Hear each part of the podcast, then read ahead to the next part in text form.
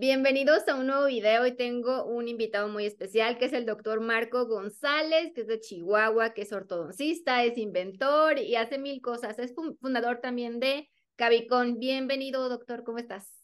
No, hombre, Paulina, encantado, doctora, un gusto. Eh, yo ya diciéndote, Paulina, ¿verdad? Luego, luego de, de llevado. Pero bueno, pues primero que nada, agradecerte, agradecerte el espacio. Este, ya tenemos un ratito aquí platicando muy a gusto, pero ahora sí vamos a la buena. Y bueno, no, pues encantado, encantado de poder compartir. Este, pues te digo, eh, te sigo desde hace muchos años. Estoy eh, muy emocionado de poder, de poder platicar contigo. Y bueno, pues muchísimas gracias de que me abriste las puertas de tu canal para pues poder difundir también eso es muy importante y bueno pues yo yo te lo agradezco infinitamente que entre mexicanos nos estemos nos estemos apoyando. No, gracias por estar aquí. Este, me quedé con la boca abierta al saber que eras inventor y que tienes siete inventos. A ver, platícanos un poquito. bueno, pues mira, eh, no te puedo platicar todos los inventos porque ahorita algunos todavía estamos trabajando en ellos, pero déjame te cuento que yo desde el 2009, 2010 eh, empecé como inventor de un articulador que era para cirugía ortognática, específicamente era un, era un articulador. De hecho, te voy, a, te voy a compartir aquí mi presentación. Bueno, pues no, no, no, no te voy a dar toda la plática que normalmente doy, pero eh, tú sabes que ahora la tecnología pues vino a cambiar la forma en la que, en la que trabajamos. Pues tú sabes que antes todo lo hacíamos de manera analógica y lo más 3D que teníamos pues eran los modelos dentales y ahora, bueno, pues tenemos el escáner, tenemos la tomografía, tenemos eh, la resonancia magnética, tenemos muchas cosas que antes no teníamos y pues durante un chorro de tiempo y sobre todo en el tema de los articuladores, estuvimos trabajando por más de 100 años con los mismos sistemas y todavía seguimos trabajando con los mismos sistemas. Y desafortunadamente, te digo, yo empecé, bueno, afortunadamente, más bien, más que desafortunadamente, yo empecé en esta transición en el año del 2012 empezaban a surgir nuevos eh, sistemas tridimensionales, pero no eran muy conocidos y ese, bueno, pues era, era un problema porque pues no podías acceder a todos esos software. Entonces yo hice primero que nada un articulador que era un articulador, aquí te voy a enseñar una, una, una, una foto de ese articulador, y era un articulador específicamente para cirugía ortognática. Este articulador pues tenía la característica específica de que podías montar los modelos eh, en, un, en un dispositivo analógico que utilizaba la craniometría, o sea, hacíamos mediciones y en base a esas mediciones podíamos ver en 3D las posiciones dentoesqueletales. ¿De dónde surge esto? Bueno, pues hace cuenta que yo tengo un amigo que es cirujano maxilofacial y un día lo vi eh, haciendo esto que se llama cirugía de modelos. Entonces me pareció bastante burdo la manera en la que se hacía porque él estaba cortando el yeso literalmente lleno de yeso, cortando el yeso y llego y le digo, ¿qué estás haciendo? Y me dice, cirugía de modelos y yo, ah, caray, ¿cómo haces eso? Obviamente yo todavía no estaba muy embebido en el tema de ortodoncia ni nada de eso, y menos de cirugía ortognática. Y me dice, no, pues es que es de cuenta, y me enseña una radiografía lateral donde tenía su planeación. Yo planeo aquí y luego lo transporto al articulador y en mi cabeza no, no, no podía entender cómo se hacía eso. Y bueno, pues esa misma noche eh, me voy a, pensando miles de ideas de cómo hacer o cómo el cirujano pudiera ver las posiciones dentoesqueletales. O sea, hacer un sistema tridimensional físico. Y bueno, pues es así que se me ocurre. Eh, en aquel entonces, mira, esto, este dispositivo que estás viendo fue creado con una impresora 3D en el 2012. De hecho, yo tuve la primera impresora que hubo aquí en Chihuahua, no sé si en México, pero sí aquí en Chihuahua, una impresora 3D. Eran unas cajotas, eran carísimas y bueno, yo con la intención de hacer mis propios, eh, ¿cómo pudiéramos decirlo? Mis propios prototipos. Y bueno, pues es así que eh, nace este articulador llamado articulador cefalométrico. Me voy al Centro de Investigaciones y Materiales Avanzados patento el articulador, bueno, eh, meto el registro y empiezan a pasar los años y no me llega el registro y no me llega el registro y es que no había revisores y bueno, es que antes eh, el Instituto Mexicano de la Propiedad Industrial no estaba como ahorita, ahorita ya tienen más revisores, tienen como ciertas áreas ya más reforzadas y antes era muy complejo, entonces De hecho, el 1% de la población patentaba, entonces imagínate, el 1%, ser parte de ese 1% y luego que te otorguen una patente, pues súper complejo. Pues para no hacerte el cuento largo, esta patente duró casi 10 años en, en, en salir, ahora sí que en otorgarse la titularidad, pero mientras eso pasaba, eh, yo presento esta patente a varias empresas. Todas las empresas me dijeron no. Y un empresario en específico fue el que me abrió así como los ojos y me dijo, ¿sabes qué? Si esto no tiene que ver con el 3D, esto está frito, estás perdido. Y yo ya he invertido, yo ya había invertido en este momento alrededor de 30 mil dólares. Entonces, yo tenía dos opciones, o me iba a llorar a mi casa o finalmente pues aprender 3D. Y bueno, pues eh, hace cuenta que yo tenía un ingeniero, un ingeniero eh, mecánico de la Fuerza Aérea, que era quien me estaba ayudando. Y también me estaba ayudando eh, el, el, cirujano maxilofacial, mi amigo. Y eh, me era un poco difícil la comunicación con el ingeniero porque, bueno, yo a veces quería que hiciera ciertas cosas, él se mantenía un poco ocupado y bueno, yo dije, tengo que hacerlo yo, tengo que aprender yo en la impresora 3D, tengo que aprender yo a diseñar en 3D y bueno, pues esto ahorita ya lo vemos un poquito más normal, pero tú sabes que en, aquel, en aquellos años, pues Nada más los ingenieros lo hacían, o sea, esta era una parte específica de la ingeniería, no era una parte de nosotros como odontólogos. Y, y los software que había muy específicos en aquel momento eran licencias carísimas. Entonces, empecé a trabajar con un software que él trabajaba, que se llama SolidWorks. Y es un software complejísimo, no te imaginas.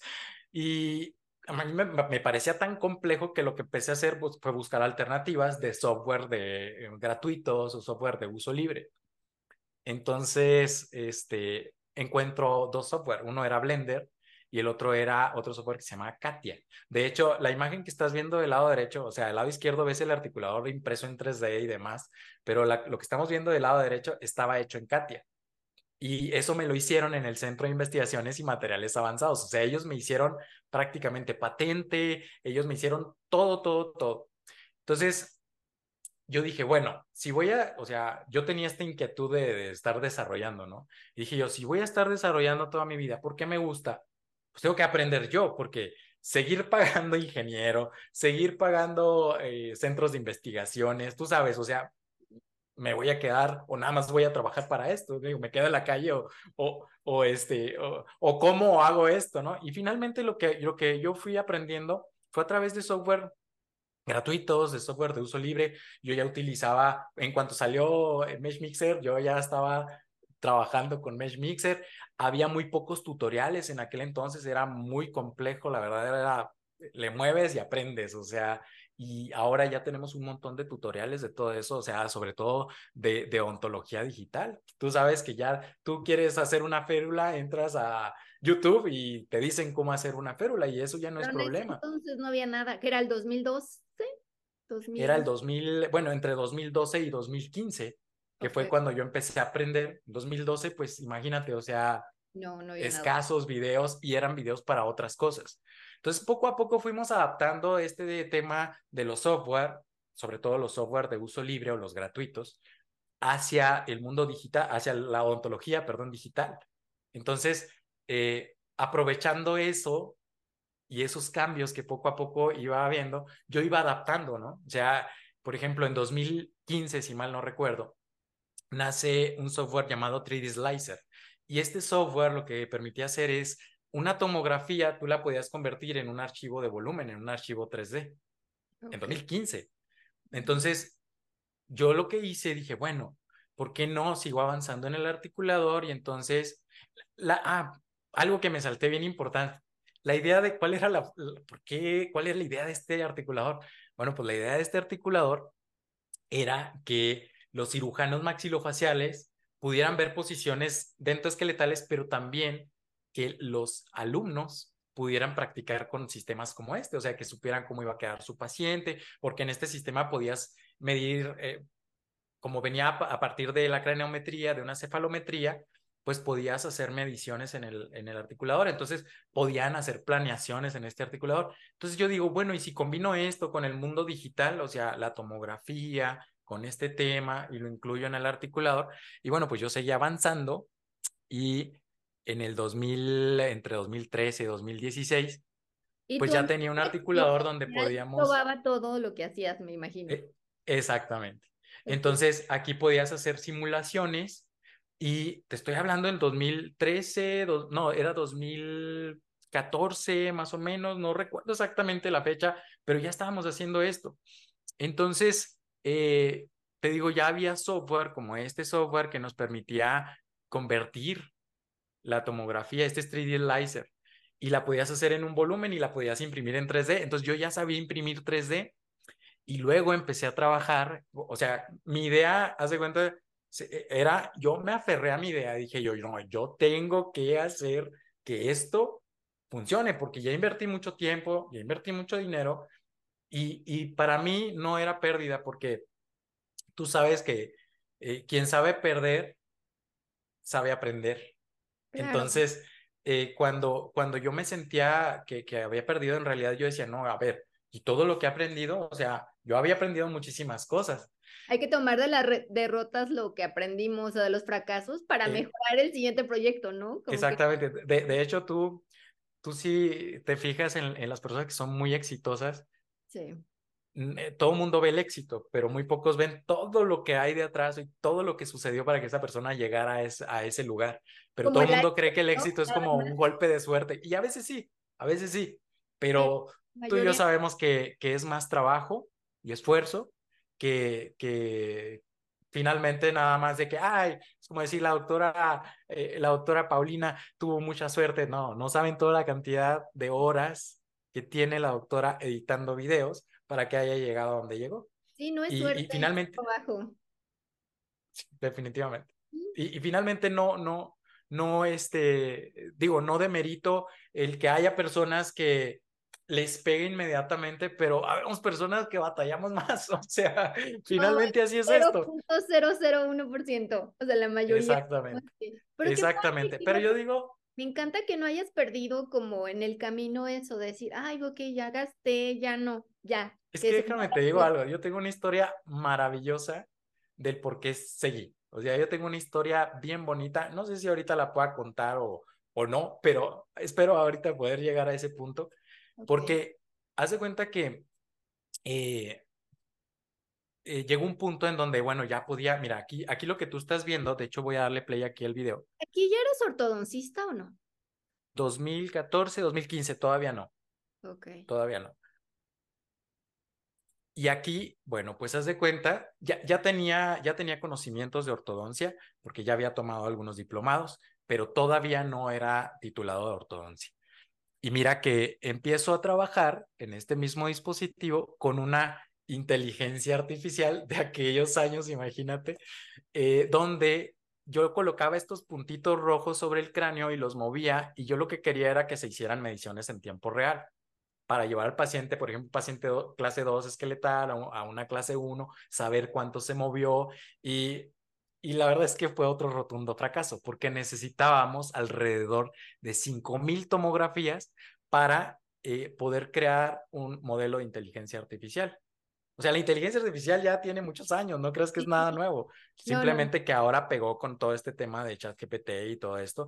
Y yo, de hecho, contacté un, eh, era un ingeniero, porque yo, yo en este punto todavía no tenía ni idea de cómo programar, pero sí sabía lo que quería un ingeniero que era como afgano, algo así, que porque lo contacté por una red social que existe de, de, de programadores y todo este tipo de, de, ámbitos. Y yo le hablaba con mi inglés mocho y él con su inglés mocho y nos entendíamos medio perfecto. Entonces, ya, pues se de cuenta que pues esto también fue un fracaso. Entonces yo decía, no, tiene que haber otra cosa. O sea, ¿cómo, cómo, cómo nada más esto? No puedo estar limitado a esto. Y entonces yo seguí trabajando. Y en el 2015 empecé a trabajar con algo que se llama realidad aumentada. Y lo conocí a través de unos lentes que se llaman eh, Microsoft HoloLens, que son unos lentes de realidad mixta. Eh, resulta que yo, yo soy un apasionado de la tecnología, o sea, haz de cuenta que yo... ¿Tú también? sí, haz de cuenta que yo veo algo y digo, no, hombre, no manches, o sea, yo tengo que tenerlo y tengo que, tengo que saber cómo funciona eso. Y haz de cuenta que eh, conozco la realidad mixta, que bueno, hay, hay algunos tipos de realidades. Por ejemplo, está la realidad virtual, que es cuando nos ponemos, por ejemplo, unos lentes y nosotros nos metemos a ese mundo digital, pero no podemos interactuar con nuestro mundo real. La realidad aumentada es un poco diferente porque los objetos del mundo tridimensional los puedo traer al mundo físico y verlos aquí. Por ejemplo, los, los, eh, los, estos, ¿cómo se llaman? Los filtros.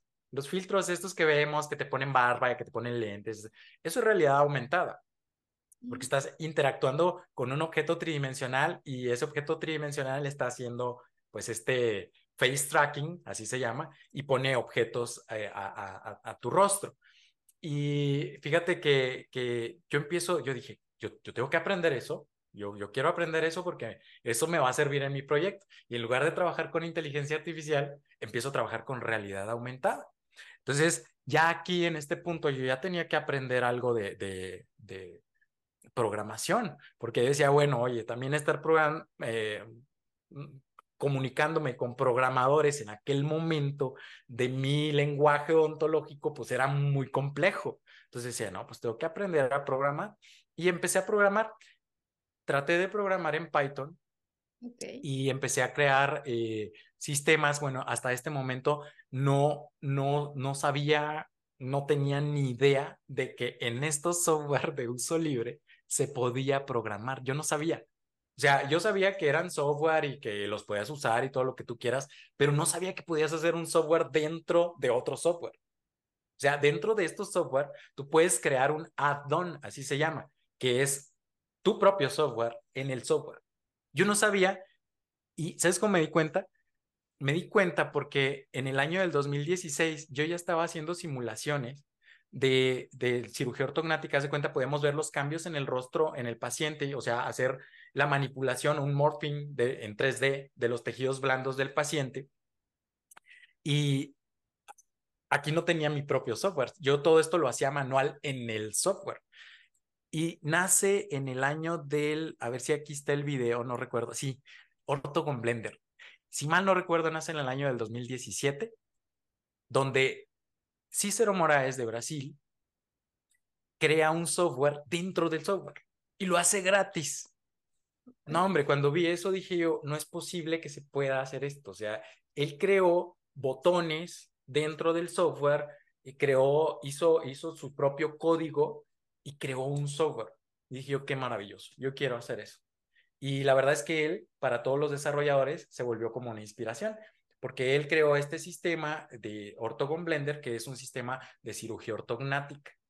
Entonces, pues imagínate, o sea, él estaba rompiendo todos los paradigmas de, de los software caros y de, de todo lo inalcanzable que había con un software gratuito. ¿Eso fue en el 2017 o algo así? 2017, si mal no recuerdo.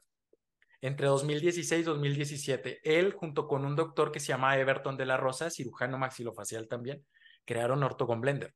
Y Ortogon Blender hasta la fecha, si mal no recuerdo, es gratis. Entonces eso fue maravilloso. Y, y Cicero Moraes ha tenido muchísimos reconocimientos internacionales y, bueno, él, él es todo un crack. Él, él ni siquiera es odontólogo, ¿eh? él es diseñador 3D. Pero él movía el software perfecto. Entonces, a mí esto me pareció súper interesante porque precisamente en ese año todos los articuladores empezaron a, migrar al mundo digital. O sea, los articuladores analógicos. Aporte a la comunidad gratuito. Eso estuvo muy padre. Sí, sí, sí, no manches. O sea, eso estuvo maravilloso. Entonces, en ese mismo año dije yo, a ver, yo, yo para, para esto, obviamente, para poder patentar, tienes que eh, estudiar los articuladores. No creas que es nada más de, ah, voy a, se me ocurrió esto. No. Cuando tú metes un, eh, al Instituto Mexicano de la Propiedad Industrial, revisan que no exista en el mundo otra patente igual a la tuya. O sea, tú tienes que presentar incluso eh, patentes similares que tú mismo encuentres. Y tú tienes que decir por qué tu patente es diferente. Entonces, yo empecé a ver que los articuladores analógicos empezaron a migrarse al mundo digital. Pero con esto, pues llevaban todos los errores. Son errores súper estudiados desde los años 70, desde los años 60 incluso ya hay estudios donde errores de la transferencia del arco facial y son errores graves. O sea, yo siempre que doy pláticas, le, les, les, digo a los alumnos, doy mucha plática para alumnos sobre todo, eh, les digo, ¿quién de aquí, levante la mano de aquí, quién es simétrico? Obviamente nadie es simétrico. Y, y luego le digo, el que diga que sí, métase a esta, hay una en, en TikTok, creo que lo vi, es una como una aplicación donde puedes ver la mitad de tu cara contra la otra mitad. Le picas varias veces y te salen las dos mitades de tu cara y puedes ver qué tan asimétrico eres. Digo, métanse a esa aplicación y se van a dar cuenta que son completamente asimétricos. Yo mismo, fíjate que yo me di cuenta de muchas cosas cuando era estudiante. Yo, yo, yo soy TDA, eh, trastorno de déficit de atención con hiperactividad. Entonces, muy severa, muy, muy severa. Y yo siempre soy neurodivergente, o sea, yo siempre veo las cosas desde un punto de vista muy extraño, eh, no, muy, no muy convencional. Siempre se me hacía muy raro cómo podíamos llevar el rostro o la mandíbula de nuestro paciente a, una, a, un articulador convencional. O sea, siempre se, siempre se me hizo un poco ilógico, así como se me hizo ilógico la vez que vi cortando al doctor Yeso, así se me hacía ilógico cómo transportábamos el maxilar. Y es que cuando yo estaba en tercero, cuando mi compañero, tú sabes que entre nosotros nos tomábamos arco facial, a lo mejor te tocó hacerlo, mi compañero tomaba mi arco facial y lo ponía en su articulador y quedaba chueco. Y, le, el doctor le decía, no, está mal, alíñalo bien. Y no es que estuviera mal, yo tengo una simetría súper marcada, súper, súper marcada. Soy un asimétrico compensado. Eh, tengo una simetría súper marcada de un cóndilo más arriba que el otro. Entonces, también un porión más arriba que el otro. Entonces, cuando tú transfieres el arco facial, pues transfieres este error y donde se refleja es en el plano oclusal. Y luego también tengo uno más adelante que el otro. Y esto pasa en todos los pacientes, no creas que es algo así como de, ah, en ciertos pacientes. No, no, no, no, no, no, no. Tú, de, de hecho, por aquí tengo en mi presentación un ejercicio donde tú eh, pones eh, la tomografía, la pones en un articulador, alineas uno de los cóndilos y te vas a dar cuenta que el otro o está más abajo, o está más adelante, o está más atrás. O sea, en todos los sentidos. Y de hecho ya de eso hay muchos estudios. Digo, esta es una, una charla no tan científica, pero finalmente eh, en las charlas que, que, doy, hablo de precisamente de esos artículos y son artículos súper estudiados, sobre todo en cirugía ortognática, porque en cirugía ortognática cada milímetro vale al momento de hacer eh, un, un, Alefor, por ejemplo. Claro. Ahorita es súper importante cada milímetro. Y entonces, para poder ver eso, la única forma es la tomografía. Entonces, los articuladores empiezan a migrar. Empecé a ver, entonces decía yo, bueno, la tomografía ya la tenemos, puedo convertir, yo ya, yo ya en mi articulador ponía la tomografía y ponía los segmentos. Entonces yo ya podía hacer eso. Yo, ¿por qué no hago un articulador para todos los odontólogos? Y entonces así nace la patente, esta patente, que es, mira, aquí ya, ya estaba la, la, patente del de, el articulador para cirugía ortognática, pero nace esta otra patente que es un articulador que incorpora la tomografía volumétrica. Entonces, eh, sí, aquí estás viendo, no, no sé si alcanzas a ver aquí, yo, yo no porque nos estoy viendo a nosotros, pero aquí lo voy a bajar poquito. Aquí está, estoy con mi hermana, es la doctora Wendy González, ella es mi hermana. Invito a mi hermana, oye, le dijo, le digo, tengo, tengo esta idea, ¿no? Y, le pareció fabulosa, me dijo, oye, está increíble, no manches, está padrísimo esto. Y entonces lo que hicimos fue juntarnos, empezar a trabajar, le invité y bueno, pues ella tiene ciertas aportaciones dentro de la patente y fue así que pues nace un articulador que que es eh, CAVI, el articulador eh, digital híbrido, porque este es un articulador analógico, pero también es un articulador digital, porque este articulador lo puedes imprimir en 3D. Y pues estábamos bien felices, estábamos bien felices y eh, este fue el primer dispositivo como ya más en serio que tuvimos porque tuve muchísimas, muchísimos prototipos y era un articulador metálico donde tu impresión en 3D la podías colocar tus dientes, tus articulaciones, cóndilo, cavidad glenoidea y pues nuestra idea dijimos, bueno, si todos los articuladores están migrando hacia el mundo digital, con este sistema, ah, es que déjame, te digo algo súper importante antes de que se me olvide. Resulta que en México no podemos patentar software. ¿Por qué? Entonces, un, las leyes mexicanas. Pero sí puedes registrar en, por ejemplo, en Indautor el código, ¿no? el código fuente de, de, como, si fuera una obra, por así decirlo. Pero el software como tal no lo puedes patentar.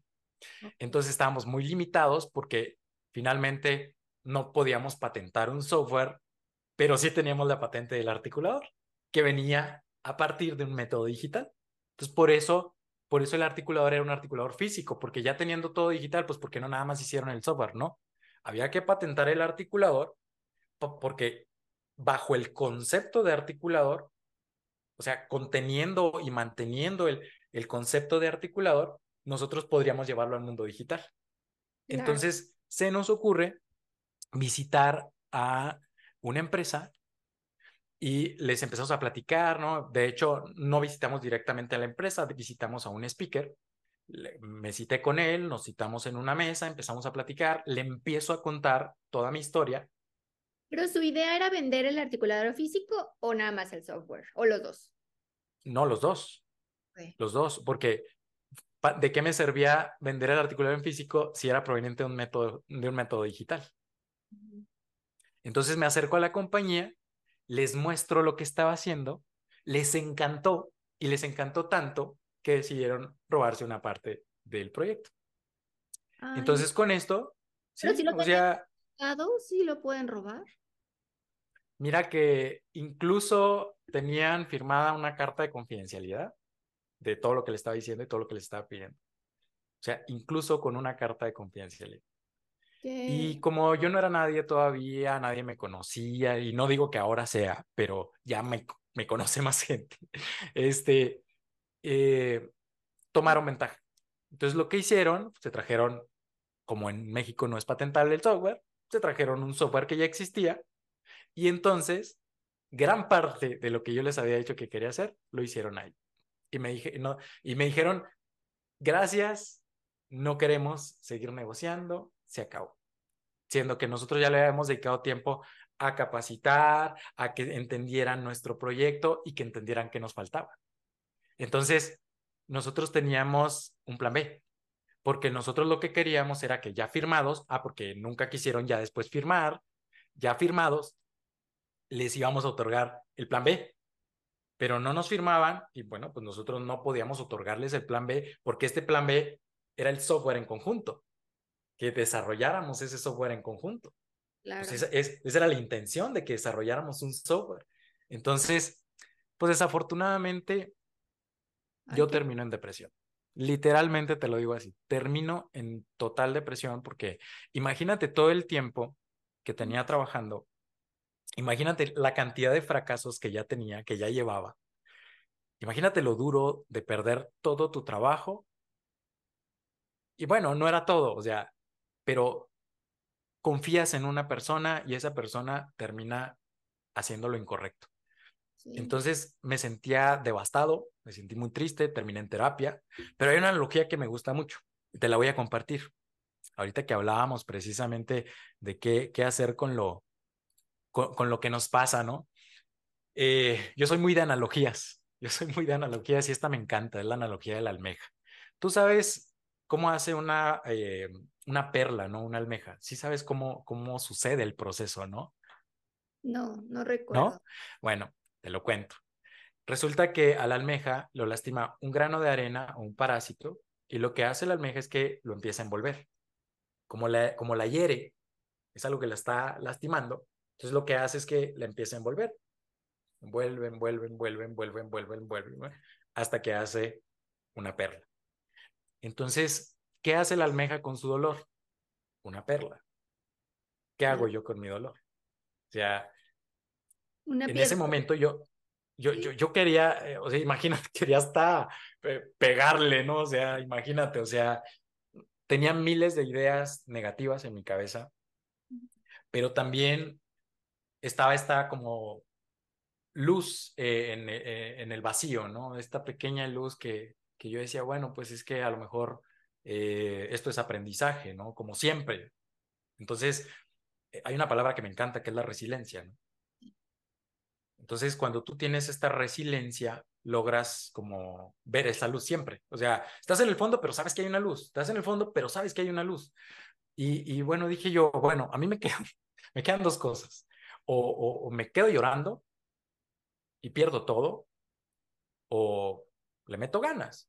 Te digo, ya tenía, incluso ya tenía el registro de, de, de ya había hecho un primer registro de Cavi, de Cavi como marca, ya había hecho un registro, ya tenía todo el método digital y tenía el plan B. Pero eh, eh, estaba cegado, o sea, no sabía, no sabía qué seguía o cómo podía yo avanzar ahora que ya esta empresa me había dicho gracias, bye. Entonces, es así que nace, te digo yo, yo tenía dos opciones, o enojarme, mira que tengo un, un Hulk, o enojarme o, dar una perla. Entonces, eh, mira lo que dice Henry Ford. El fracaso simplemente es una nueva oportunidad de empezar de nuevo, pero esta vez de manera más inteligente. Entonces, yo tenía que hacerlo y de, una forma más inteligente. Y bueno, pues dentro de, algunas cosas que yo leí a lo largo del tiempo, fue eh, un artículo de Robert Lee donde él lo que hacía era que copiaba a través de la dinámica con un arco cinemático, ponía unas, sobre unos acrílicos, ponía unas, unas piezas de mano y copiaba las dinámicas. Y de ahí sale lo que conocemos con el articulador Panadent. Entonces, Robert Lee crea su articulador, que era el articulador, que es el articulador Panadent. Robert Lee en paz descanse, ahora se quedó su hijo Bob Lee con, con la empresa. Y bueno, pues así es como nace Panadent a partir de estas dinámicas donde, bueno, Robert Lee vino a enseñarnos que eran eh, trayectorias eh, no rectas, como las habíamos visto antes con Stuart y con, bueno, otros que habían inventado articuladores, pero esta curvatura que, da durante, que se da durante la dinámica mandibular, Robert Lee la copió. Entonces, así es como nace su articulador, te digo, Panaden, y bueno, pues todos conocimos ya ahora un articulador Panaden, y bueno, pues te digo, mira, así era como copiaba las dinámicas mandibulares en un acrílico y todo esto lo llevó a unos cubitos y estos cubitos se convirtieron en las cajas condilares del articulador. Y así, bueno, pues nace, nace su estudio y bueno, pues es que en aquel momento era una persona súper adelantada, ¿no? O sea, tuvo la, la, inteligencia y tuvo la entereza de hacerlo, ¿no? Entonces, así nace Panadent y que considero uno de los mejores articuladores hasta hace unos años, digo, no, no por hacer alarde de Cavi, pero finalmente hasta hace unos años eh, Panadent seguía siendo como el líder. Entonces, dije yo, bueno, entonces, si nosotros hacemos lo mismo que hacía Robert Lee, pero con todo el tema digital, con todo lo que tenemos ahora, si copiamos la dinámica mandibular y entonces creamos una guía incisal y dos guías condilares, que fue lo que él creó, pero utilizando tecnología. O sea, si con el escaneo de los movimientos mandibulares, si nosotros escaneamos estos movimientos mandibulares y creamos unas guías, tendremos en un articulador analógico, con el mismo concepto del articulador, tendremos ahora la dinámica mandibular, porque lo que viste ahorita de la primera patente es la manera estática de transferencia, o sea, transfería la tomografía al articulador, pero eso no quiere decir que nada más por transferir la, la tomografía ya se va a mover solo, no. Acuérdate que entre el cóndilo y la cavidad glenoidea hay un espacio, es el espacio del menisco. Entonces, nada más imprimirlo no sirve de nada. Por eso teníamos el plan B, que era esto. Si nosotros podíamos contener este espacio, pero a su vez, a su vez tener esta dinámica, completábamos el proyecto y esto completaba el software. Entonces así es como nace la segunda patente de Cavi, que fue mi tercer patente. Entonces registramos esta patente y eh, esa fue la perla. Esa fue la perla que yo di de mi dolor. Dije yo, ah, no, ahora con más ganas lo tengo que hacer. Porque si alguien más lo hizo, si alguien, si alguien que yo respetaba y admiraba lo hizo, seña que estoy en el camino correcto. Sí, o sea, me dio como la señal de que estaba en el camino correcto. Sí, te quiso Entonces, ideas a alguien, pero realmente no, no tenías más ideas, tenías más cosas atrás. Sí, final, oye, como dicen por ahí, va a, va a sonar arrogante, no soy para nada así, nada más quiero hacer como el comentario, ¿no? Eh, se robaron la, lámpara, pero no tenían al genio. Sí, claro. O sea, sigan frotando la lámpara, no pasa nada, el genio está acá, ¿no? Eh, espacio que este, este espacio también se toma desde los desde la tomografía y todo eso, ese espacio en la Desde el escaneo. Eh, sí, este espacio, haz de cuenta cuando tú tomas la tomografía, la tomografía ya tiene este espacio. Entonces tú trasladas y la oclusión lo mantiene. Mantiene este espacio. Tú tienes los modelos en oclusión, la mandíbula está e, en oclusión y este espacio se mantiene en el mundo digital. Es que en el mundo digital no existe la gravedad, que ese es otro de los problemas. No sé si tú has visto los articuladores eh, eh, digitales analógicos, o sea, los que digitalizaron, que mueven la parte superior. ¿Tú te has preguntado alguna vez ¿Por qué los articuladores muerden la muerden? Perdón. Vamos a ponerlo en los bloopers. Mueven, mueven, mueven la parte superior. ¿Tú sabes por qué? No. Nunca te has preguntado. Pues suena ilógico, ¿no? Nosotros no movemos el maxilar, movemos la mandíbula. ¿Por qué se mueve la parte superior? Ajá. No sé. ¿No tienes idea? Por la. Tiene unas liguitas, ¿no? Sí, no, pero ¿por qué la superior? ¿Por qué no se mueve la inferior? No, no sé. Es un principio físico, déjame te digo. Es un principio bien básico que se llama gravedad. Era más fácil sobre un modelo colocar el modelo superior y que, que la dinámica se copiara en la parte superior. es, es algo tan básico, pero que fíjate qué, qué tan tonto, ¿no? Que llevamos lo analógico, o sea, nosotros simulábamos al paciente en un sistema analógico y luego lo llevamos a lo digital. Y en lo digital seguíamos cometiendo el mismo error. Deja, déjame te enseño un video te voy a enseñar un video. Es difícil replicar los movimientos pues, de la mandíbula, ¿no? ¿Cómo, perdón? Es más difícil replicar los movimientos de la mandíbula. No, no, es que finalmente los, los movimientos eran movimientos promediales. O sea, lo que teníamos son movimientos promediales. Tú podías cambiar las inclinaciones de los ángulos de la eminencia, pero finalmente siempre se utilizaba un parámetro que era 45, de 30 a 45 grados. Entonces siempre todo fue como promedial. Eh, la inclinación del ángulo de Bennett medial era de 25 grados y era, era como la forma promedial de hacer las cosas. Y sí, estábamos muy cercanos a la realidad, pero lo que nos acercó más a la realidad fue el escáner y la tomografía. Finalmente es tu paciente, es personalizado. Entonces, déjame te enseño ese video. Por acá lo tengo. Para usar CAVI, ¿qué necesito tener de mi paciente? ¿La tomografía? Tomografía y el escaneo de modelos. Tomografía máxima intercuspidación, escaneo de modelos máxima intercuspidación. Ok, nada más esas dos cosas. Y los registros de las mordidas. Mm, si tú, por ejemplo, vas a tomar, regularmente yo no hablo del tema de relación céntrica, pero si tú vas a, si tú ya desprogramaste tu paciente, ya lo tienes en eh, una posición equilibrada, ya puedes tomar un siguiente registro, lo puedes importar a Cavi, puedes eh, em, importar los registros, eh, em, los registros de, de, lateralidad derecha, lateralidad izquierda, los registros excursivos, era lo que quería decir, y no se me venía la palabra a la mente. Déjame, te muestro ese video que te quería mostrar, que es este, mira. Mira cómo este articulador digital mueve la parte superior. Sí. El paciente no mueve la parte superior. E, e, el único paciente que yo he conocido que mueve la parte superior es uno que le hicieron una Lefort. Y sí, ahí se movía el maxilar para todos lados, o sea, cortaron maxilar y ahí sí, pero esto no sucede.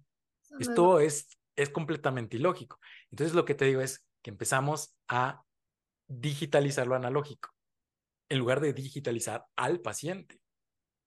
Y bueno, pues mira, es así que eh, ya con todos estos errores, pues nace este articulador que, que ya habrás visto a lo mejor en algún video o en algo. Este articulador es el articulador CAVI. Entonces, ¿de dónde nace CAVI? Bueno, ah, pues me, me, salté un poquito, me regresé más bien un poquito. Pues ya das de cuenta que yo te, comentaba lo que me sucedió. Eh, tengo la gran fortuna de conocer al doctor Alberto Teramoto porque yo tengo una maestría hice una maestría y él fue mi compañero de maestría. Y nos hicimos grandes amigos porque el doctor es amante de la tecnología 3D y el doctor es un doctor muy respetado. De hecho, es un doctor que da clases en UNAM y es, es muy respetado y se hizo gran amigo mío.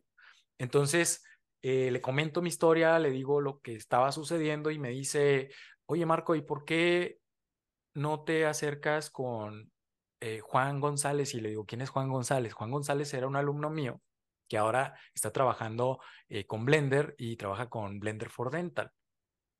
Y en ese mismo momento le dije, pues páseme su contacto, ¿no? En ese mismo momento lo contacto y empezamos a platicar. Y le digo, oye, ¿qué crees? Mira, tengo un articulador llamado Cavi que tiene eh, dos patentes y que bueno es, y le, platico todo el concepto y le digo, ¿cómo ves?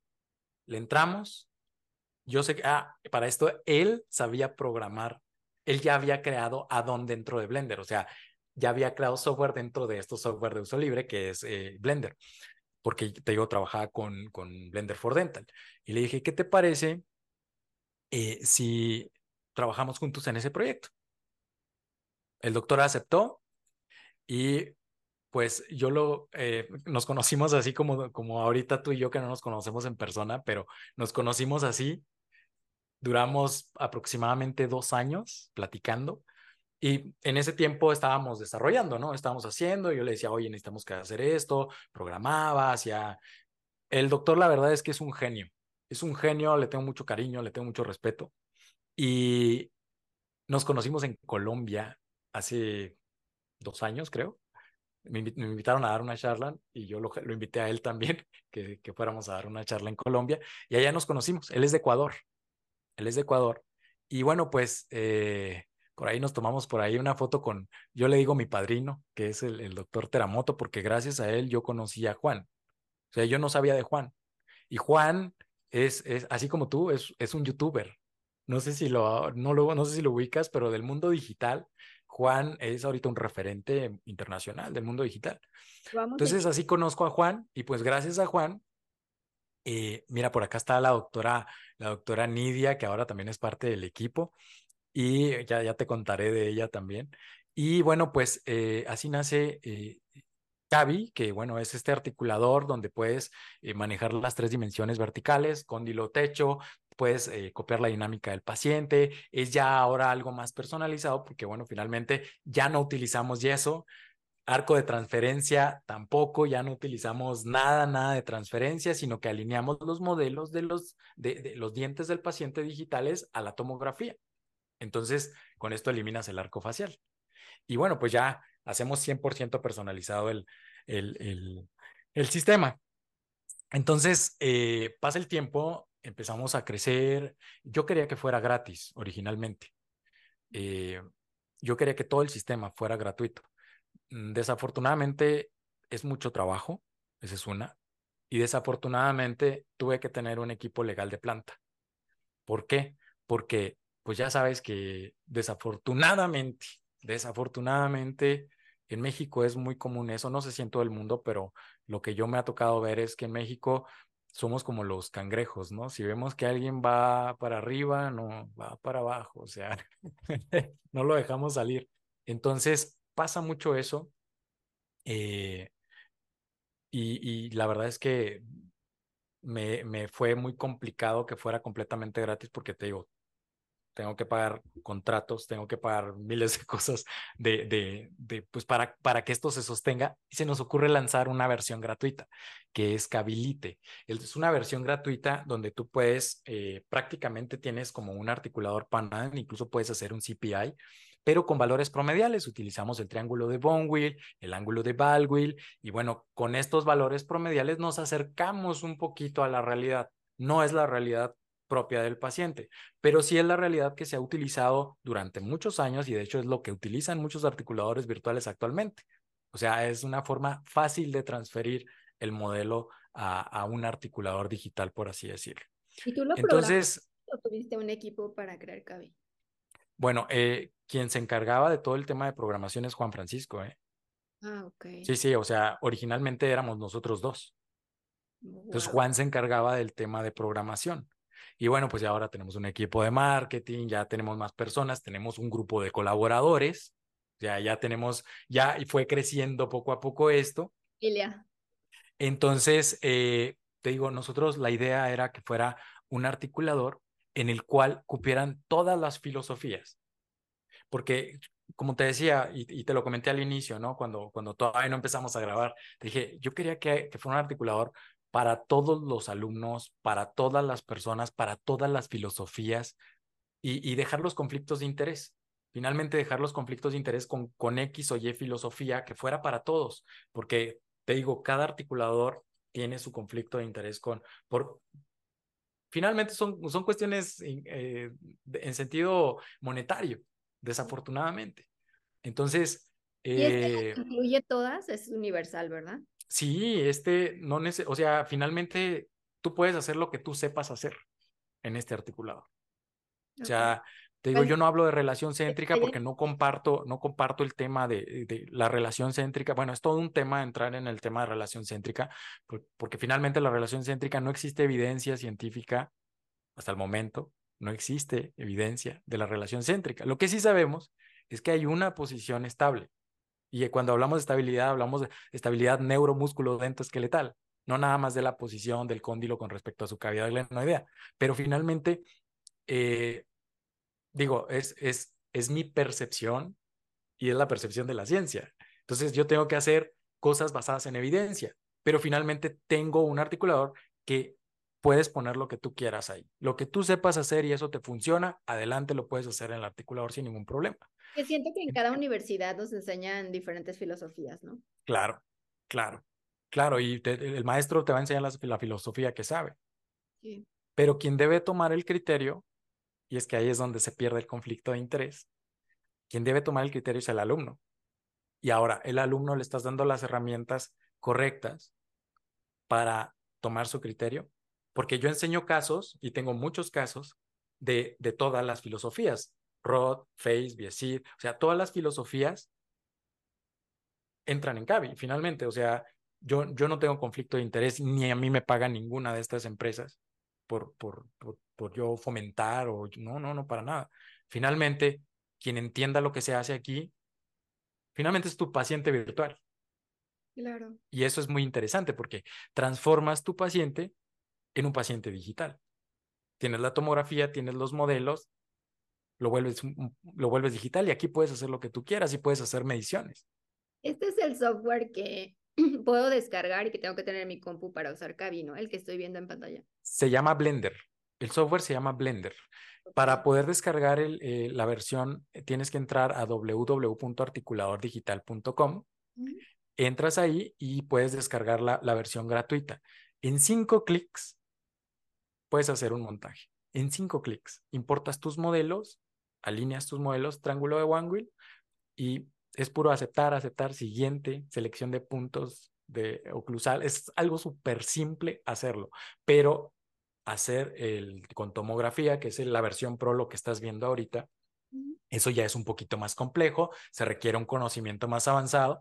Y bueno, nosotros eh, lo que hicimos fue, pues, crear un articulador muchísimo más económico. Si mal no recuerdo ahorita el costo de, de este articulador de la versión Pro, te digo, el otro es gratuito, pero la versión Pro cuesta 949 dólares y ya viene con los tutoriales. Ah, súper bien. O sea, tú, lo, tú puedes aprender, también damos cursos. O sea, finalmente tú puedes aprender de esto. Y es tan fácil que lo podría usar a lo mejor un dentista mayor.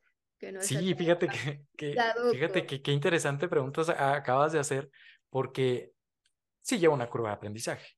Sí, todo. Sí tiene una curva. Mira, quien, quien te diga, quien te quiera mostrar las cosas regaladas y fáciles en el mundo digital, te está mintiendo. El mundo digital tiene una curva de aprendizaje y no todo el mundo está dispuesto a, a estar abierto a esa, a, esa, curva de aprendizaje. Entonces, eh, hay que dedicarle tiempo, hay que llegar a esta meseta de, de aprendizaje, de conocimiento, ya ando tirando aquel micrófono, a esta meseta para poder nosotros mismos eh, entender cómo funciona el mundo digital. Cuando entiendes cómo funciona el mundo digital, puedes manejar cualquier software, pero sí es intuitivo. Si la pregunta es, ¿podría ser intuitivo para una persona mayor? Sí, que no y él mismo poder trabajar. Tenemos personas ya grandes trabajando en este, en este sistema. todos nos damos de topes. Yo mismo me doy de topes, porque no hay, e, el tema digital no es algo como muy estandarizado. O sea, no todos los escáneres tienen la misma eh, posición tridimensional de los modelos. Ese es, un ese es un error al momento de importar. No, todo no todos los tomógrafos son iguales. No todos los tomógrafos tienen el mismo field of view o campo de visión. Entonces, hay variables. No todos los mismos, no todos los tomógrafos tienen la misma precisión. Entonces, hay muchas variables que a veces hacen que se vuelva tedioso. Pero finalmente, cuando sabes cómo solucionar los problemas, porque te surgen, porque finalmente tú alguna vez tomaste impresiones y eh, siempre, no sé si es mito, pero yo he escuchado ese mito en una escuela que alguien tomó una impresión con yeso. Un error. Sí. Un error. Entonces, y se esperó a que se cara. imagínate, imagínate esa situación. Son errores que salen por, por, a veces por desconocimiento. Entonces, mientras estamos en esta curva de aprendizaje, ¿cuántas veces no tomaste una impresión y te salió mal? Es lo mismo en el mundo digital. ¿Cuántas veces no hacemos un montaje y nos sale mal? Y a veces se desesperan porque la gente cree que el mundo digital es un clic y ya. No tengo nada más que hacer. Me hace todo en automático. Eso lo va a hacer la, probablemente la inteligencia artificial. Yo espero que eso suceda. Pero ahí entra la parte como ética, ¿no? O sea, le voy a dejar a un ordenador que haga el trabajo por mí o voy a ser yo el que esté detrás de esto, detrás del conocimiento, porque finalmente el ordenador, aún con inteligencia artificial, fue creada por el humano, por el humano, por mentes humanas. Entonces aquí entra este tema como ya un poquito más profundo, ¿no? De, de qué es lo que va a suceder en un futuro cercano que ya está sucediendo. Esperemos que mejore, pero yo creo que esto es práctica, ¿no? Agarrar cada Definitivamente practicar y practicar hasta que ya lo hagas súper rápido. Me ah, decías de, la, del, de la cuota del, del premium, premium. ¿Cómo, perdón? la cuota para tener acceso a todo de Cavi. Ah, ok. Mira, tenemos dos formas. Una es la versión anual y otra es la versión eh, lifetime, que es, esa te la quedas para siempre y te damos todas las actualizaciones que van saliendo. La versión eh, Pro es una versión, eh, eh, perdón, la, versión anual es una versión que pagas año con año, que cuesta 249 dólares, si mal 299, 249, no, no estoy seguro ahorita del precio. 299 creo. Lo pueden checar en la página, vamos a dejar Sí, sí, sí, 299 dólares. Y el, eh, la, lifetime son 949 dólares y es un solo pago. La otra es pagas anualmente. Bien, y con todas las cursos. ¿verdad? Dices, la de sí. Sí, sí, sí. Hacemos cursos y bueno, eh, con los cursos nosotros eh, incluimos la versión anual. Entonces, con la versión, ya, ya tienes la versión anual cuando compras el curso. Es que muchas personas, mira, y esa es otra cosa bien importante. Muchas personas no saben aprender. Yo, por ejemplo, he aprendido muchas cosas de tutoriales. Casi todo lo del 3D lo aprendí de tutoriales. Entonces, otra de las cosas así como muy, eh, no sé, muy disotónicas, ¿no? Por así decirlo, es que muchas personas aprenden con el tutorial y muchas personas aprenden en físico. Tienes que estarles enseñando y tienes que estarle moviendo en su computadora para que la persona pueda entenderte qué estás haciendo. Entonces, pues hay de los dos. Tuvimos que abrir los cursos precisamente pensando en ese tema. Que son cursos, este, pues físicos, ¿no? Presenciales, sí, claro. Sí, son presenciales, porque finalmente yo te puedo mostrar muchas cosas aquí en la computadora, pero no sé qué errores te están saliendo a ti en la tuya. Claro. Incluso a veces es un problema la instalación. Y es que sabes cuál es el problema, que a veces no sabemos seguir instrucciones. Lo que más nos llega en soporte es la contraseña. No tengo la contraseña de instalación. La contraseña de instalación está en la página. En el momento que tú descargas, en donde tú descargas, ahí abajo aparece contraseña y la tienes que copiar copia y pega la contraseña para que puedas instalar, pero nadie lee. Todo el mundo se va al clic de descarga, instalan y les aparece que tienen que poner una contraseña. La contraseña te, la tienes tú, la tienes en... no leemos, como que nos emocionamos y ya queremos este, instalar y empezar. Y, que salga ya todo así libre, ¿no? No, no, o sea, hay cosas que tienen contraseña, hay que utilizar las contraseñas, hay que leer.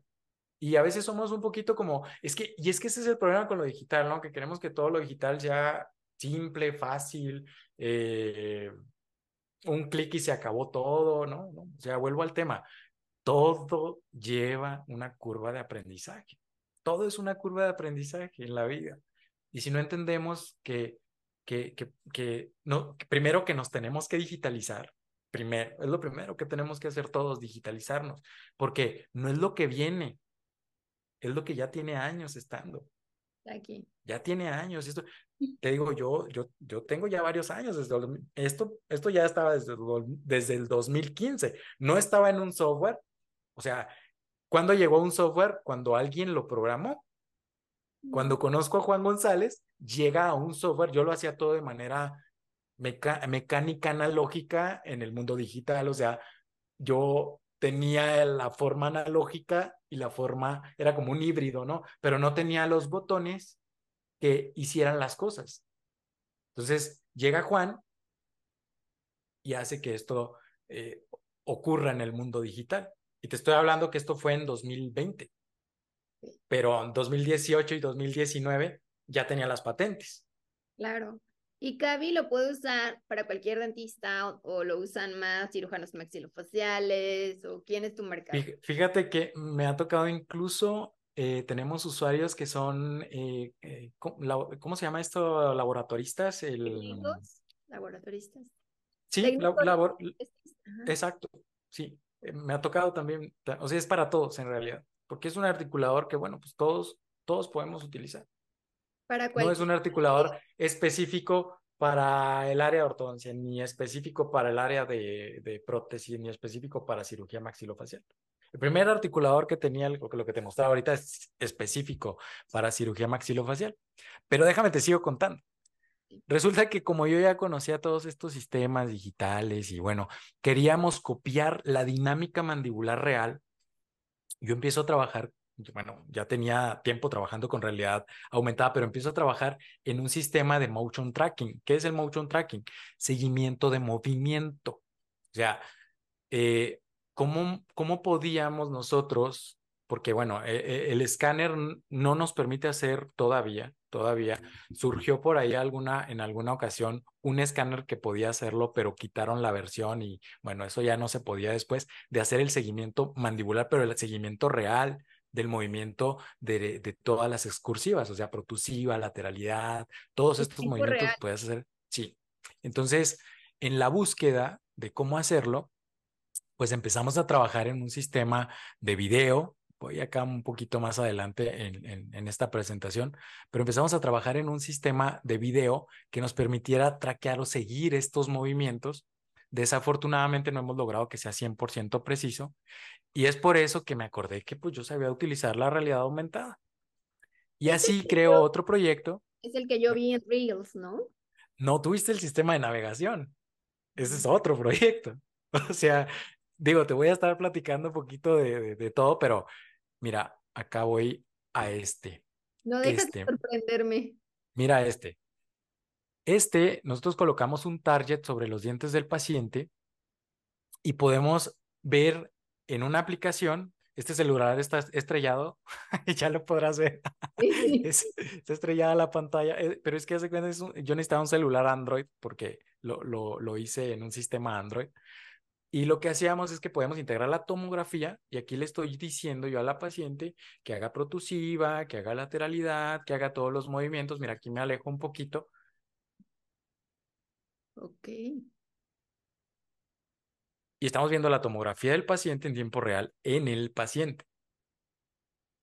Y este proyecto lo, hice yo, o sea, yo trabajo con la realidad aumentada. Juan me ayudó en el tema de CAVI, pero bueno, este es un proyecto independiente.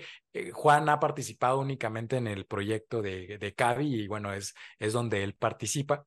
Pero, eh, mira, es el mismo sistema, pero es un sistema 360, donde podemos ver ya la tomografía en 360 grados. Ahorita te va a aparecer aquí del lado izquierdo un panel donde yo coloco unas cámaras virtuales y puedo ver en 360 grados, o sea, la cámara está fija de frente y puedo ver en 360 grados qué sucede a nivel de la articulación. A ver si me aparece aquí el panel.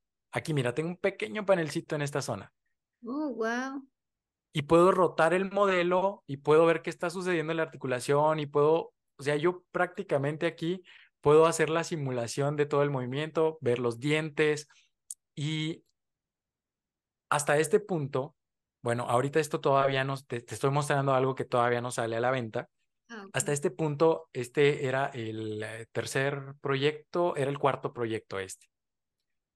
Porque el tercero, bueno, nosotros lo que queríamos hacer era precisamente esto. Generar la dinámica mandibular a través de video. Hacer mm. algo que se llama motion tracking a través de video, a través de Blender. Entonces era algo eh, pues bastante complicado, impreciso. Todavía no hemos logrado que sea 100% preciso, pero seguimos trabajando en eso. Mira, mira el desplazamiento que tiene este cóndilo en esa paciente. Sí. Wow. Y lo puedes ver en su movimiento. Y mira, aquí lo estamos viendo en 3D. Entonces, pues ya en el conocimiento de, de, pues de todo el tema de, de realidad aumentada y, y, todo esto, yo seguí trabajando en el otro articulador, en el, en el papá de Cavi, digo, porque bueno, Cavi nace después de todo esto. Eh, y empiezo a trabajar en un modelo donde podía hacer mediciones en tiempo real, le colocaba unos targets, podía imprimir la tomografía y podía colocar en tiempo real el escaneo facial del paciente, o sea, en el dispositivo a través de una aplicación, tú puedes ver el rostro del paciente en el articulador y saber los cambios tridimensionales que tiene. ¿Qué función tiene esto? Tú sabes que los residentes de cirugía ortognática, o bueno, en muchos lugares, no hacen tanta práctica de cirugía ortognática. Entonces, si tienen un modelo donde puedan practicar, o varios modelos donde puedan practicar, pues finalmente ellos van a poder tener, pues, mayor conocimiento de la técnica, por así decirlo. Entonces mi idea era que este sistema lo pudiéramos estar eh, llevando a las universidades o a cualquier eh, eh, hospital o donde fuera que, que pudieran utilizar este sistema. Entonces, este sistema, que se llama ARCEP One, es el articulador cefalométrico, el, el primero que conociste, en el que hice en 2012, pero ahora integrando realidad aumentada. Entonces, este sistema se convirtió posteriormente en esto. Hay un, hay un tema súper interesante en cirugía ortognática y es que en cirugía ortognática, cuando, cuando el cirujano está haciendo la cirugía, puede ver los segmentos distales. ¿Qué, ¿Qué son los segmentos distales? Maxilar y mandíbula. O sea, puede ver los dientes y eso no lo puede ver completamente, pero puede verlos más que el segmento proximal. El segmento proximal es la rama. Tú sabes que el maxilo, sobre todo una cirugía eh, doble o una cirugía triple, corta la mandíbula, pero no puedes ver dónde está la rama. Entonces, hice un sistema en el cual el maxilo pudiera ver la rama, pudiera ver la posición condilar. Y es que el problema de esto es que al no poder ver la rama, no sabe dónde queda. Si no sabes dónde queda, puedes provocar algo que se llama condilar sag. El condilar sag es cuando el, cóndilo comprime, se hace una compresión contra la cavidad glenoidea y entonces empieza un proceso degenerativo postquirúrgico. Entonces, ¿cómo podíamos solucionar eso? Pues yo ya trabajaba con realidad aumentada. Y veían, ven tiempo real dónde está el cóndilo. Exactamente puedes ver en tiempo real dónde está el cóndilo en 360 grados. Con este. Mira, aquí está el panel en esta partecita de aquí. Lo que estás viendo al lado izquierdo es lo que ve la cámara y lo que estás viendo al lado derecho es la aplicación. Entonces, en 360 grados puedes ver la posición del cóndilo. Ahorita lo voy a mover así exagerado para que vea cómo se mueve toda la rama. Entonces, esto solucionaba el problema. Y entonces dije, bueno, ¿por qué no hacer un sistema de navegación completo? donde podamos, donde podamos tener pues eh, todo, todo ya integrado en tiempo real y que el cirujano maxilofacial pueda ver en tiempo real todos los segmentos. ¿Y cómo sabe en tiempo real dónde está? ¿Por el código QR? El código QR, bueno, hay un secreto industrial ahí, pero el código QR... Puedas decir. no, no te preocupes. No, hombre, no, ya me la sé. el, el, uno de los códigos contiene la tomografía. El otro código contiene la posición de, de inicial. Ah, ok, ok. Entonces, a partir de ahí ya sabemos dónde va a estar. Eso se pone desde el inicio. Entonces, ya sabemos dónde va a estar y cómo va a quedar. Las coordenadas. Exactamente. Es un sistema, tú, tú acabas de dar con eh, un sistema de navegación GPS, es de posicionamiento global, así se llama. Mm. Sistema de posicionamiento global. De hecho, por aquí tengo una diapositiva de eso. Es un sistema de posicionamiento global. Aquí se me hace que está. Sí, mira, el sistema de navegación quirúrgica funciona exclusivamente, exclusivamente según el principio del sistema de posicionamiento global GPS. Es un GPS, tal cual es un GPS. O sea, te da la posición de dónde está. Entonces, eh, bueno, pues ya hay muchos estudios del tema, muchos estudios del tema del condylar sac y con esto lo podemos solucionar. Entonces, lo que el video que tuviste del doctor eh, Richie Loera, quien le mando un saludo si nos está viendo, eh, él tuve, tuve la oportunidad de, hacer esa cirugía, pero también otro de amigo y colaborador también es el, el, doctor Carlos Contreras. Con él ya habíamos hecho eh, el sistema de cirugía ortognática, que, que, tengo la gran fortuna de tener grandes amigos, entre ellos el, el doctor Carlos Contreras, que también es, es colaborador, es colaborador de, del equipo de Cavicon. Cavicon es la empresa de desarrollo de tecnología que tengo. Y bueno, pues dentro de Cavicon pues está Cavi, están todos los proyectos, ¿no? Pero eh, eh, ellos son colaboradores, ellos me han ayudado muchísimo en el tema de, de entender qué, cuáles son sus necesidades como cirujanos. Y bueno, pues es así que empezamos a trabajar en un, en un caso, ya hay un caso operado con este sistema, porque es un sistema finalmente no invasivo. Es un sistema en el cual colocamos estos targets, los podemos quitar, los podemos poner, y fueron diseñados de manera personalizada hacia el paciente colocamos esta diademita que contiene unos target, esta otra que, que contiene también estos target, que son estos QRs de seguimiento. Y pues finalmente lo que podemos ver es la posición del maxilar, la posición de la mandíbula, por ejemplo, ahí vas a ver cómo se mueve. Si nosotros movemos la parte superior, cómo se mueve en el 3D. Los dientes, me imagino. ¿Perdón? Está como agarrada a los dientes con alguna férula. Sí, sí, claro, claro, está, está agarrada a los dientes. Entonces tú puedes saber incluso la posición condilar. Entonces, el cirujano lo último que quiere es que vaya a ver un condilar sag. Entonces, con esto puedes ver en 360 grados la posición condilar. Y esto está súper interesante. Y te digo, el video que tuviste de, fue con el doctor Rishi Loera, todavía no lo tengo aquí en esta presentación, pero, pero ese video que tuviste es mucha gente no piensa que todo es el mismo proyecto, ¿eh? son cosas completamente diferentes, unas cosas son para cirugía ortognática, de hecho tengo un proyecto interesantísimo ahí con el doctor Rishi Loera, de ese todavía no podemos hablar, pero tenemos un proyecto también con él. Y bueno, pues eh, he trabajado a, lo largo de todo este tiempo con, con colaboradores, con grandes colaboradores, con el doctor Juan, Juan Francisco González, ahora está colaborando con nosotros la doctora Nidia Chávez también, la doctora Nidia Chávez es una experta del tema digital. Acá te voy a enseñar una fotito de ella donde estamos, bueno, los tres. Y eh, pues ahora está, es parte, yo digo, mi, mi brazo derecho aquí en México. Eh, la doctora, la verdad es que ha logrado entender de una manera increíble y en tiempo récord cómo funciona Cavi. Y bueno, pues ella también está haciendo sus pininos, sus aportaciones. Ay, por acá está el, y a fin de cuentas, pues, con los especialistas que trabajas te dan retroalimentación, tu mejor. Sí, por supuesto, por supuesto. Yo siempre estoy escuchando, ¿eh? Yo, yo siempre estoy contestando mi teléfono. Siempre estoy pendiente de, de, oye, pasó esto, oye, pasó esto otro. Y bueno, pues ya, si, si es un tema de código, le digo a Juan. Si es un tema que yo puedo arreglar o le puedo yo enseñar algo al paciente, bueno, pues ya me encargo al paciente. Eh, todo esto lo haces para facilitarle pues el trabajo a los especialistas, a los dentistas. Definitivamente ese es mi objetivo. Definitivamente ese es mi objetivo. Que tengan reciban un mejor tratamiento, ¿no? Finalmente, el, el, beneficiado en todo esto, más que, más que el odontólogo, siempre va a ser el paciente. Porque entre más tecnología, es que tú sabes que la tecnología y la ciencia siempre tienen que ir de la mano. Y entonces avanza la ciencia y avanza la tecnología, el, eh, el beneficiado es el paciente, finalmente. Y es lo que queremos, que, que el beneficio lo tenga el paciente.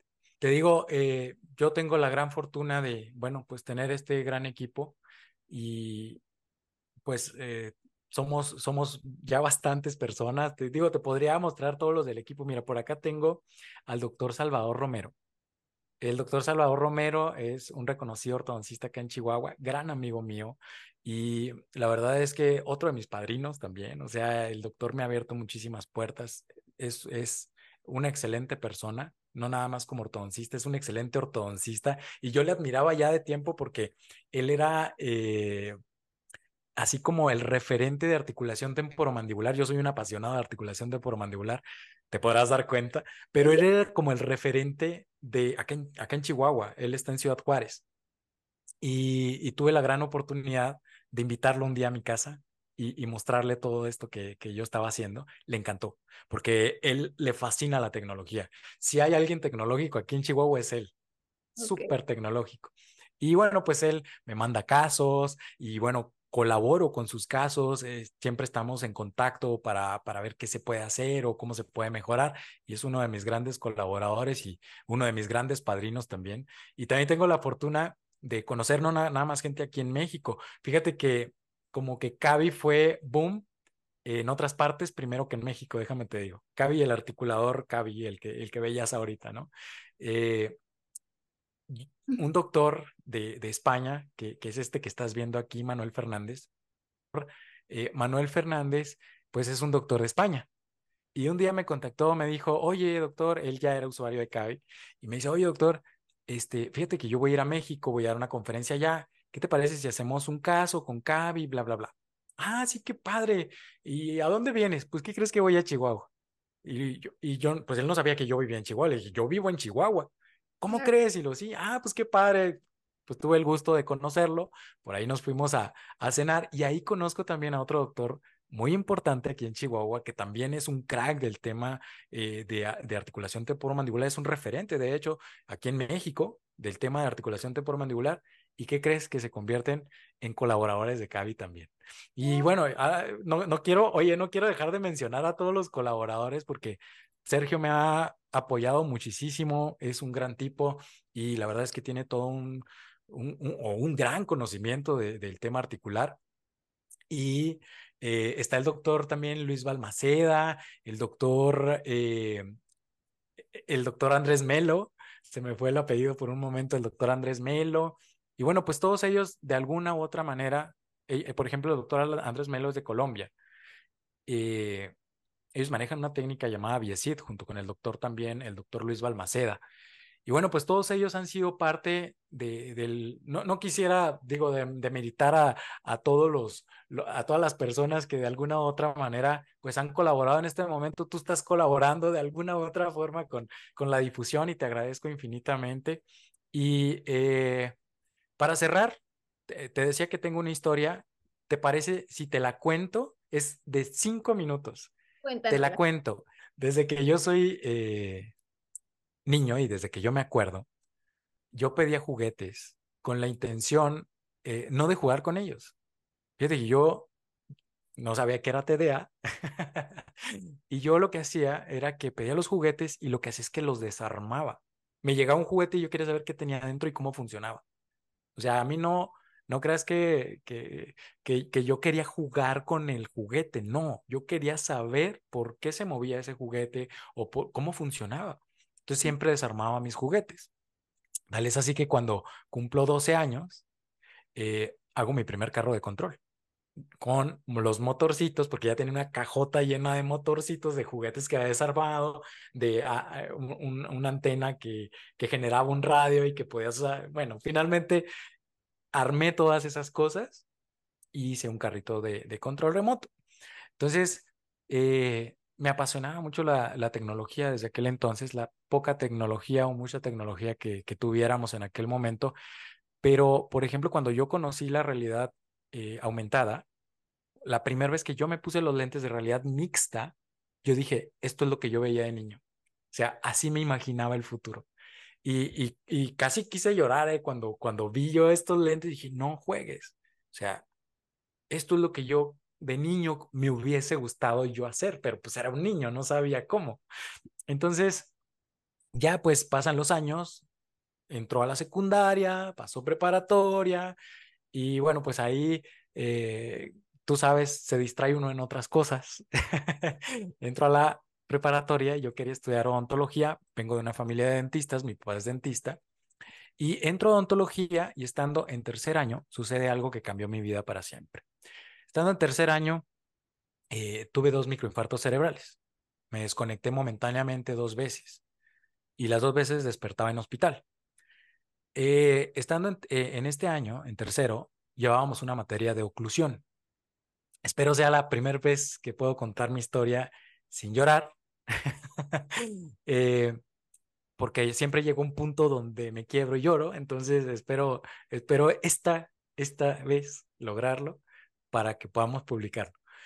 Y bueno, te digo que eh, pasa esta situación de, de, de, los dos microinfartos y eh, me empiezan a hacer estudios y uno de los doctores diagnostica esclerosis múltiple remitente recurrente. El problema aquí es que eh, otro alumno, otro amigo, empieza a tener el mismo problema y mi amigo empieza un poco más severo. Entonces, estábamos en tercer año y en ese mismo año, eh, te digo, había un doctor que pedía un articulador, un articulador en específico. Para esto voy a hacer un pequeño paréntesis. Cuando yo, estas dos veces que me desconecté, yo perdí la memoria de ese tiempo. Yo no me acuerdo nada, nada de ese tiempo. O sea, me platican mis, yo veo a mis amigos y los conozco y sé quiénes son, pero no tengo recuerdos curiosamente con ellos. O sea, se me borró el cassette de esa parte. Este doctor pedía eh, un articulador en específico que era el articulador Whipmix. Y por excelencia, el articulador BioArt era más barato. Sí. Mi hermano que es dentista también, mi hermano mayor, tenía un articulador BioArt. Mira que, mira que aquí lo tengo, ¿eh? Tu hermana también es dentista, todos tus hermanos. Sí, mi hermana también es dentista. Entonces, eh, mira, aquí lo tengo. Este es el articulador BioArt. Y de hecho, ah, por aquí tiene las, las iniciales de, de mi hermano por acá. Esos si son más varas, ¿no? Sí. sí, sí, sí, no, este era súper baratísimo. Entonces, mira, yo lo tengo aquí con un clavo. Ya no lo uso. este, lo, lo, guardo, ¿sabes, ¿sabes, por qué? Lo guardo como trofeo. Sí, te recuerdo. Lo guardo como trofeo. Y ahí te va. Déjame lo pongo por acá. Pues resulta que este doctor no sabía mi condición de ese momento. Mis papás me empezaron a hacer estudios. Eh, tú sabes que, pues, en una condición de estas, neurólogo, yo sabía que estaban gastando mucho dinero y la, francamente yo tenía mucho miedo de morir. O sea, yo tenía mucho miedo de, de lo que me fuera a pasar con esta enfermedad. Eh, en aquel entonces no se conocía la esclero una de las divisiones de la esclerosis múltiple, que es la esclerosis múltiple remitente recurrente. Entonces, había esclerosis múltiple. No sé si la clasificación ya estaba, porque después me lo explica mi, mi, doctor, que bueno, había una clasificación y que probablemente yo entraba dentro de esa clasificación. Francamente, yo nunca quise saber porque dejé los, los medicamentos y dejé de atenderme. Yo decía, si mi cuerpo me está enfermando o mi mente me está enfermando, porque tú sabes que en la escuela llevas un nivel muy avanzado de estrés, mi mente me puede sanar.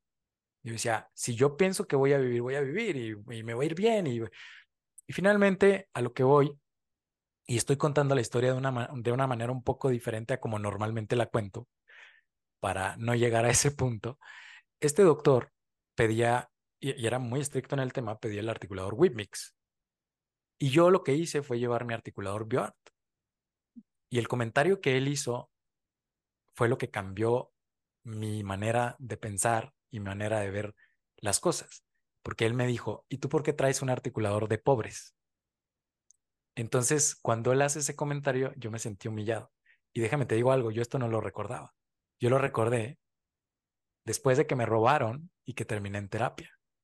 Cuando me robaron y estaba en depresión, no sabía por qué estaba haciendo esto. ¿Por qué tenía tantos años con resiliencia? ¿Por qué tenía tantos años haciéndolo? O sea, ¿por qué no me rendía? ¿Qué hacía que no me rindiera? ¿Por qué seguía ahí? Sí. Y recordé ese momento específico, mira, ya se me está quebrando la voz, en el que pues yo no podía eh, o no quise, porque sé que mis papás a lo mejor hubieran hecho el esfuerzo y me hubieran comprado el articulador que yo quería, pero no, eh, finalmente no, no, no, no quería yo hacerlos gastar porque no sabía qué iba a pasar conmigo, no sabía, no sabía si me iba a morir, no sabía, no sabía, mi, mi futuro lo sentí incierto, ¿no? Y, y yo dije, no, me llevo ese articulado. Y estando en terapia recuerdo esto y recuerdo mi porqué. Y este porqué es por aquel joven que un día pensó que tal vez podía morirse. Entonces, eh, ¿a quién quiero ayudar? A, a ese joven, a ese chavo que pasó esa humillación, que pasó ese, ese momento difícil y que imagínate delante de, de, todos tus compañeros y muchos, fíjate que yo normalmente le decía a mis compañeros que no contaran mi situación, o sea, mi mejor amigo lo sabía, algunos doctores lo sabían, pero no todos sabían la situación por la cual yo estaba pasando, o sea, no era una situación a lo mejor económicamente difícil, pero sí era una situación de salud difícil que me ponía en una situación económica difícil, porque finalmente yo para qué iba a querer gastar si a lo mejor pues iba a tener que dejar la escuela o X, ¿no? O sea, o a morir, ¿no? Entonces, eh, creo que, que, todo esto eh, lo, lo, terminé haciendo por, eso, por, eh, por, ese alumno que, que no tuvo, y, y, más bien que no tuvo el valor para decirle a sus papás, que le compraran y que gastaran más en, en otro articulador y, y, tuvo el valor de llevar un articulador que, que, que era más económico, por así decirlo. Y, y, te digo, lo recordé y esto cambió mi manera de ver las cosas y, y, ahora siempre lo hago con más ganas, lo hago con más espíritu y lo hago con, con más gusto para que más alumnos puedan tener acceso a sus articuladores, porque tú sabes, ahorita un articulador eh, anda alrededor de 60 mil pesos, me dijeron la última vez los alumnos. Mucho dinero. 60 mil pesos cuesta un articulador. Entonces, eh, yo tengo un articulador gratuito y tengo un articulador en una versión Pro. Entonces, esa, esa es dedicada para todas las personas eh, que como tú me han apoyado. va dedicada ahora también a ti. Este, todo lo que hago va dedicado para todos los mexicanos que estamos haciendo algo que, que finalmente eh, cuando transformamos nuestro dolor en inspiración, creamos un mundo mejor. Entonces, finalmente eso es, esa, esa es la, ese, es, ese es el objetivo y, y, la verdad es que me siento muy orgulloso, me siento muy contento y, y, pues para mí, la verdad, ser mexicano es, es un verdadero gusto, un verdadero gusto porque quiero ser de esos mexicanos, porque quiero cambiar esa, esa e, e, es, e, ese mal dicho que tenemos de que los mexicanos, como los cangrejos, eh, yo pienso que los mexicanos, hay, hay gente maravillosa, yo he conocido gente maravillosa y por esa gente estoy aquí. Entonces, toda esa gente que, que sin un conflicto de interés me ha apoyado, así como tú, que de pronto me contactas por Instagram y, y digo, yo te, yo te sigo de hace muchos años te sigo la pista desde hace mucho tiempo. Jamás me imaginé que me fueras a, que yo estuve, que yo fuera a estar en tu blog, jamás me imaginé. Y para mí, te lo digo, es un verdadero gusto, es un verdadero honor y te agradezco muchísimo la invitación. Muchísimas gracias a ti. Eres súper inspirador al saber que eres inventor, eres odontólogo, te gusta innovar. Necesitamos más mexicanos como tú y puedes inspirar a muchas personas que te ven, muchos odontólogos, muchos estudiantes, de que todo se puede, ¿no? y de llegar las cosas y con esfuerzo y pues a lo mejor nos vamos a caer, levantarnos y seguirle. Me encanta, me encanta que esta historia la hayas convertido en un articulador gratuito para todos, que así debe ser, como que tengas acceso, igual que la educación, a tener un articulador, a poder aprender sin tener que tener 60 mil pesos, eso está increíble y creo que tu historia y todo lo que has hecho y eres un odontólogo tan joven, inspiras mucho. A mí me inspiras y seguramente inspiras a todos los que nos están escuchando. Agradezco mucho que aceptaras mi invitación. Eres bienvenido cuando quieras a Odontoblog a platicar de todo lo que quieras, de cualquier tema. Y es increíble, esperamos que yo sé que de aquí a varios años vas a tener más patentes y más inventos, porque sé que lo traes en la sangre desde niño, armando, inventando, desarmando. Sé que vas a llenar este, pues a México de mucho orgullo, me encanta tu proyecto, me encanta que estás viendo qué inventar de nuevo y innovar y qué mejorar y eso me encanta, me encanta también cómo la odontología se está, se está yendo muy a lo digital y pues todos tenemos que entrarle. Definitivamente, definitivamente. No, hombre, pues encantadísimo. Acá también tienes tu casa en Chihuahua. Eh, espero así tener la oportunidad de que, de que nos veamos presencial y hagamos algo padre también presencial, ¿cómo no? Haría genial. Dinos este, tus redes sociales, ¿las tienes por ahí? Mira, me puedes encontrar como doctor Marco Edrey González, un poquito difícil mi nombre, ¿no? Marco Edrey González. Y está eh, articulador digital, también así puedes encontrar, articulador digital Cavi en Instagram. Y eh, no sé qué otra. Ah, bueno, pues la página web que es www.articuladordigital.com. Para que se metan, empiezan a aprender, empiecen a usar Cavi, que está increíble y pues seguramente tus próximos este, ideas e inventos los vamos a estar usando también en el consultorio, en la clínica. Esperemos que sí, esperemos que sí. Te agradezco mucho. Gracias, doctora, por todo. Te mando un abrazo. González, por todo, por tu historia, por venir a platicar. Nos inspiraste. Yo ya salí, yo quiero inventar algo. Sé que Todos podemos, finalmente esto no es de genios, es de gente que se esfuerza, es de gente que, que, que tiene eh, la entereza de hacer las cosas, porque eso se necesita. Claro, te admiro mucho y te mando un abrazo hasta Chihuahua. Síganlo en redes sociales, métanse a articuladordigital.com. La admiración es mutua, te mando un abrazo. Gracias, síganlo en sus redes sociales, en Instagram. Aquí los vamos a poner aquí abajo para que lo sigan y vean todos sus proyectos y todo, cómo hace colaboraciones con doctores, que también está increíble. Y pues suscríbanse aquí a Odontoblog, denle like, dejen sus comentarios, sus dudas, aquí las vamos a estar respondiendo. Muchas gracias, doctor. Te mando un abrazo hasta Chihuahua. Gracias. Gracias, hasta luego. Gracias a todos los que nos están. Un abrazo para todos. Gracias a todos los que nos están escuchando, viendo. Les mandamos un abrazo y nos vemos en un próximo video. Adiós. Hasta luego.